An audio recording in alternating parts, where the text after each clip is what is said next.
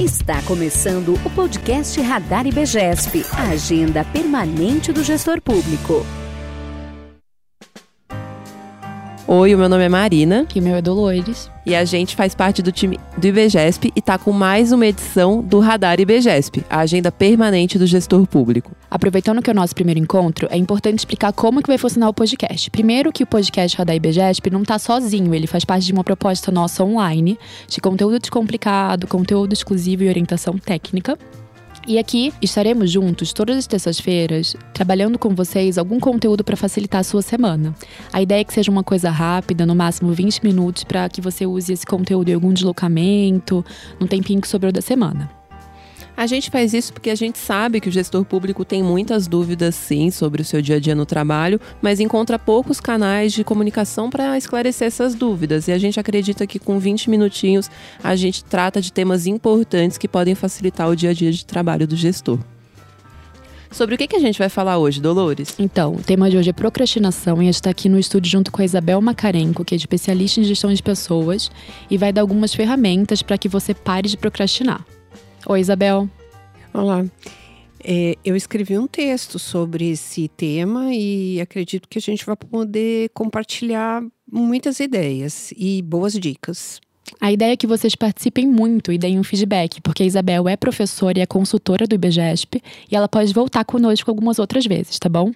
Então, Isabel, nessa publicação exclusiva, me conta um pouco de onde você partiu, o que é que você pensou sobre o gestor público ou servidor público que procrastina. Então, de modo geral, a gente percebe que existe um acúmulo de muitas uh, demandas e muitas vezes as pessoas se sentem na obrigação de apresentar sim para todas as demandas.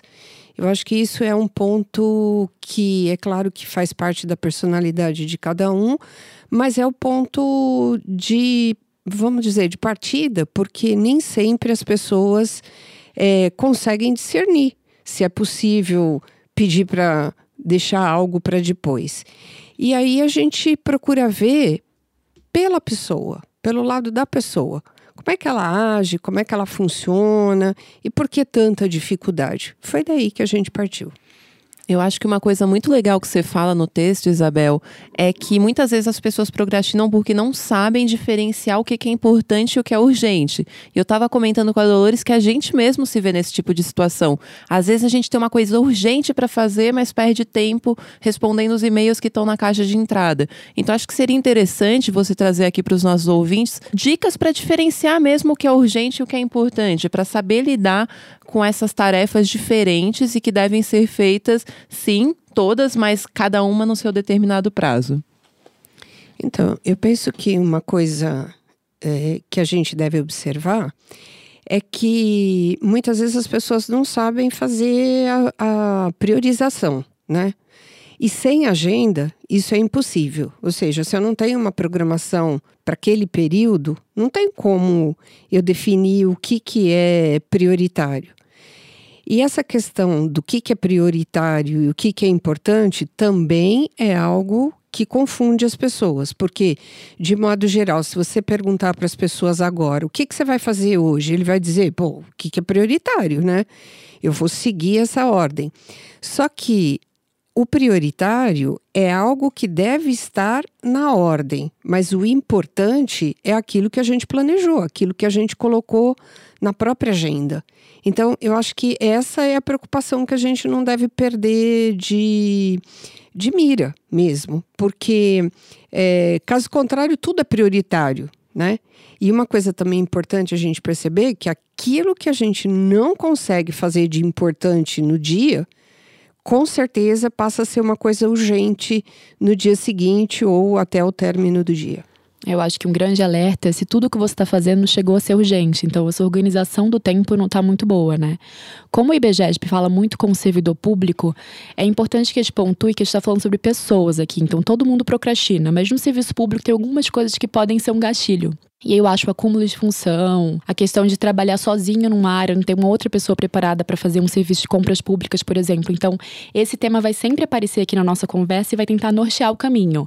Porque pessoas têm no setor privado, têm no setor público. Está falando com o gestor público e esse é o nosso diferencial do podcast também. É, outra coisa interessante, Bel, é que eu penso, tem urgente, tem prioritário. Mas também tem o fato de que eu percebo também na minha gestão, as pessoas procrastinam aquilo que elas não gostam de fazer. E aí eu falo, não que eu preciso amar tudo que eu faço, mas se é uma atividade nova que me deixa um pouco insegura, que eu não sei como que vai ser a resposta, eu acho que eu acabo procrastinando mais. O que você acha sobre isso? Sim, foi bem colocado, porque quando a gente está familiarizado com o tema e aquilo é algo que você domina e que você. Uh, eu, eu gosto de dizer assim, né? É, é o tema que você, o teu olho brilha, porque você conhece aquilo, parece que não tem problema para procrastinar, porque é o que eu gosto, né? Então eu vou fazendo. E nem sempre a gente pode fazer o que a gente, só o que a gente gosta, né? A gente tem que fazer o que tem que ser feito.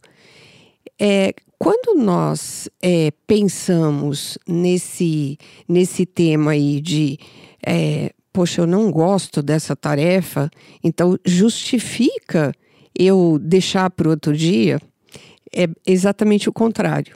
Quando eu não gosto, ou é um tema que, é, vamos dizer, ele é mais difícil de lidar com ele, é preferível fazer ele primeiro. E uma vez que eu consiga lidar com esse tema, eu tenho um fôlegozinho para seguir adiante e trabalhar aquilo que é o que mais eu aprecio, mas não deixar por último aquilo que eu não gosto e primeiro nesse tema. Legal, eu acho que até o que você não gosta ou não sente seguro é capaz que você precise de ajuda da terceira pessoa, né? Sim. Então, trabalhar em equipe dá mais trabalho, que você precisa ter o tempo para estar tá junto com a equipe, para colaborar. Faz muito sentido. É, também tem uma outra questão que a gente pensou muito preparando essa conversa com a nossa consultora jurídica Isabela, que é a questão que na administração pública a procrastinação não atinge só o pessoal, não atinge o mercado, ela atinge o cidadão. Então eu queria que a Isabela contextualizasse um pouco como que isso chega no resultado de uma política pública, de uma compra pública, uma coisa que é entregue ao cidadão de fato, que é o foco do serviço público. Boa tarde, gente. É, meu nome é Isabela Montoro. Eu sou consultora jurídica do IBGESP. E falando sobre o tema de procrastinação, né, é, com relação à gestão pública, então todo, todo serviço público ele supõe um impacto social, né? Então, é, se qualquer pessoa que está envolvida num processo de compra, vamos dizer, de uma câmara para vacina, né, para armazenamento de vacina, se qualquer parte desse fluxo, se qualquer pessoa que faz parte desse fluxo é, comete a procrastinação, né, acaba postergando a entrega de uma especificação necessária, isso pode comprometer no termo de referência. E aí, uma característica que é extremamente importante, essencial para o funcionamento da Câmara e para a conservação correta das vacinas, ela pode passar batida. E aí, é, vamos supor que numa cidade que, não, que tem muitas quedas de energia, por exemplo, se uma câmara de conservação de vacina vai sem o sistema de emergência, num final de semana caiu energia, a câmara para de funcionar e, e as vacinas são perdidas.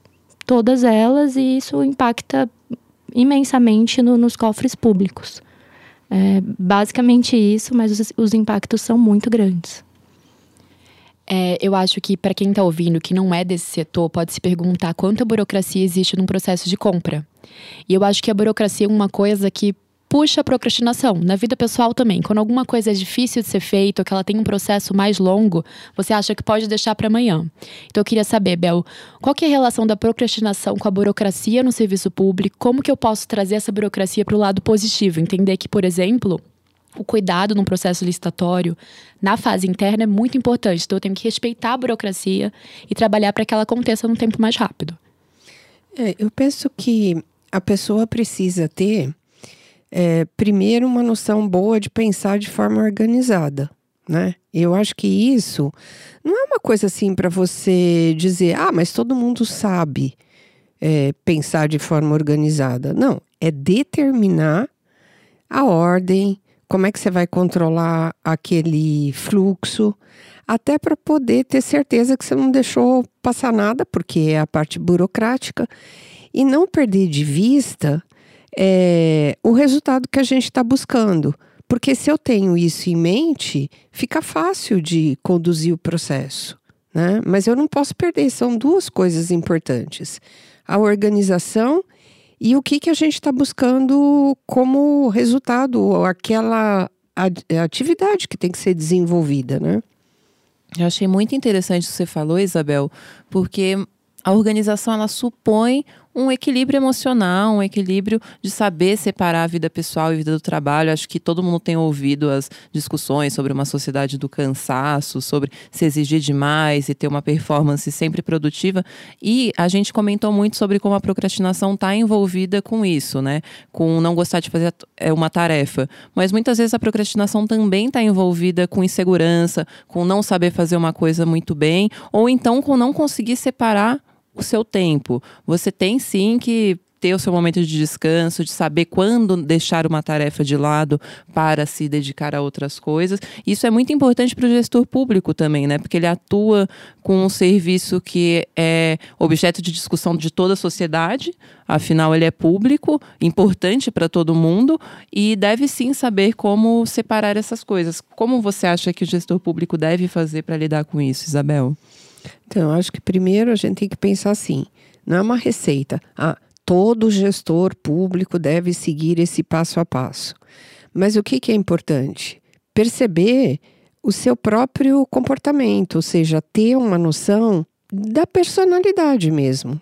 Ou seja, eu preciso conhecer é, como é que funciona a minha forma de trabalhar, como é que eu sou em termos de pensar, como é que eu sou em termos de agir. Então, esse autoconhecimento, entender um pouquinho a personalidade é importante para si e para conduzir a própria equipe. Né?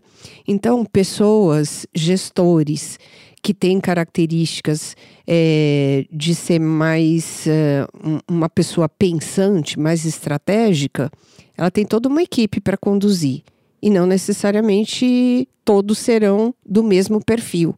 Então, entender o próprio perfil facilita identificar o perfil dos demais. Então, geralmente, uma pessoa que é mais de pensar, ela pode ter dificuldade e acabar procrastinando quando ela tem que partir para uma ação, para algo mais concreto. Ela perde muito tempo para buscar detalhes, algum erro, ver se está faltando alguma coisa. E o oposto também é válido. Né? Uma pessoa que é muito de ação, ele pega a demanda e, e tenta resolver aquilo rapidamente.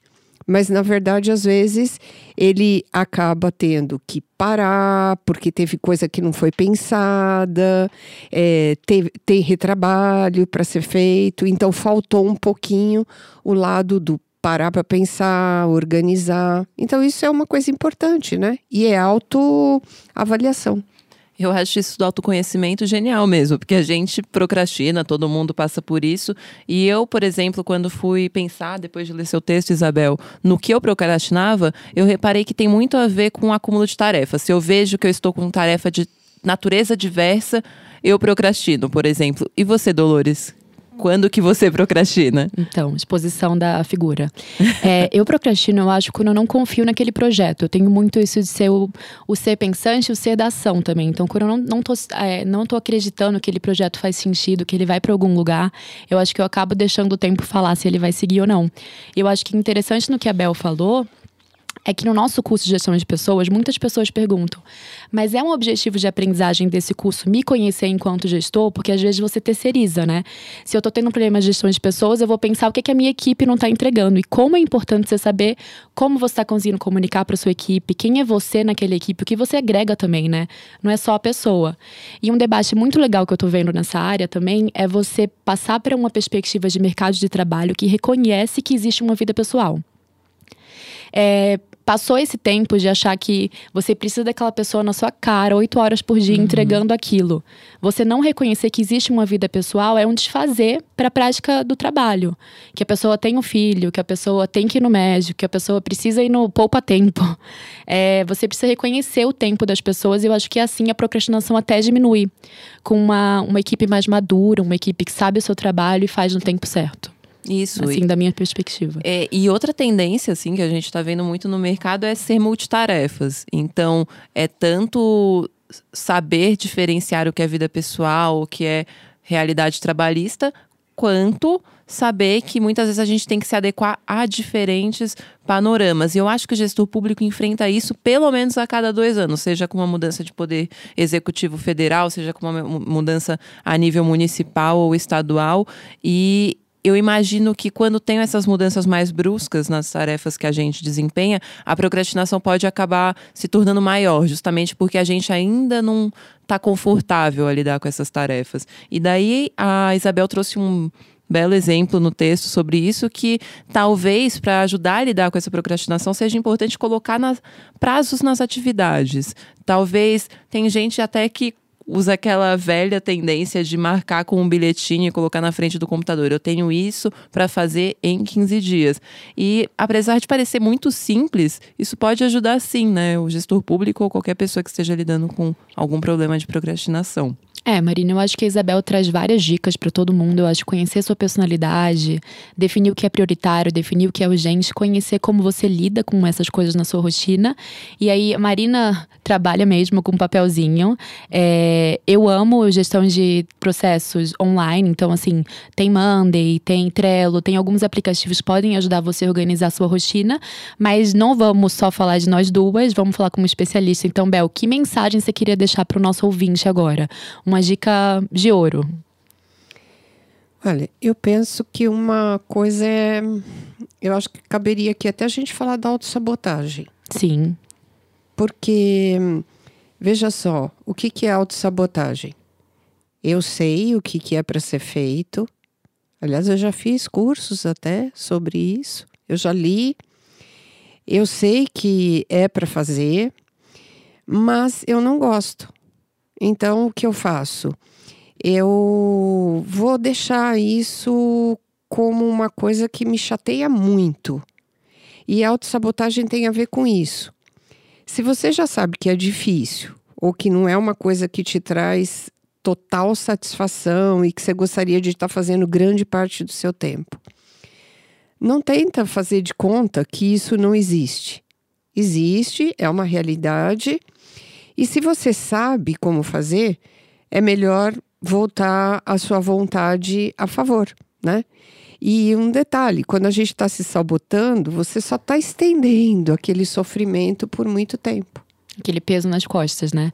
Eu acho que isso também é uma máxima que a gente precisa derrubar de que é que você ama seu trabalho, você tem propósito no que você faz, não significa que você vai amar todos os processos. Algumas coisas não vão ser legais, não vão ser suas coisas preferidas, né, Isabel? Sim. É, eu acho que a gente tem que focar que quando a gente acaba com a procrastinação, é, fala sobre isso, traz esse tema, não é para botar uma pressão de produtividade. É para a própria pessoa ter consciência que isso prejudica ela, porque fica uma sensação muito incômoda de ansiedade. Eu imagino que vocês Sim. tenham isso Tem também. Tem muito a né? ver com saúde mental. Sim, se eu tenho uma tarefa pendente que eu tô empurrando com a barriga porque tô me sentindo insegura, eu não vou dormir tranquila, eu não vou ficar bem. Então acho que é bom a pessoa focar em si mesma e deixar a procrastinação de lado pelo seu próprio bem.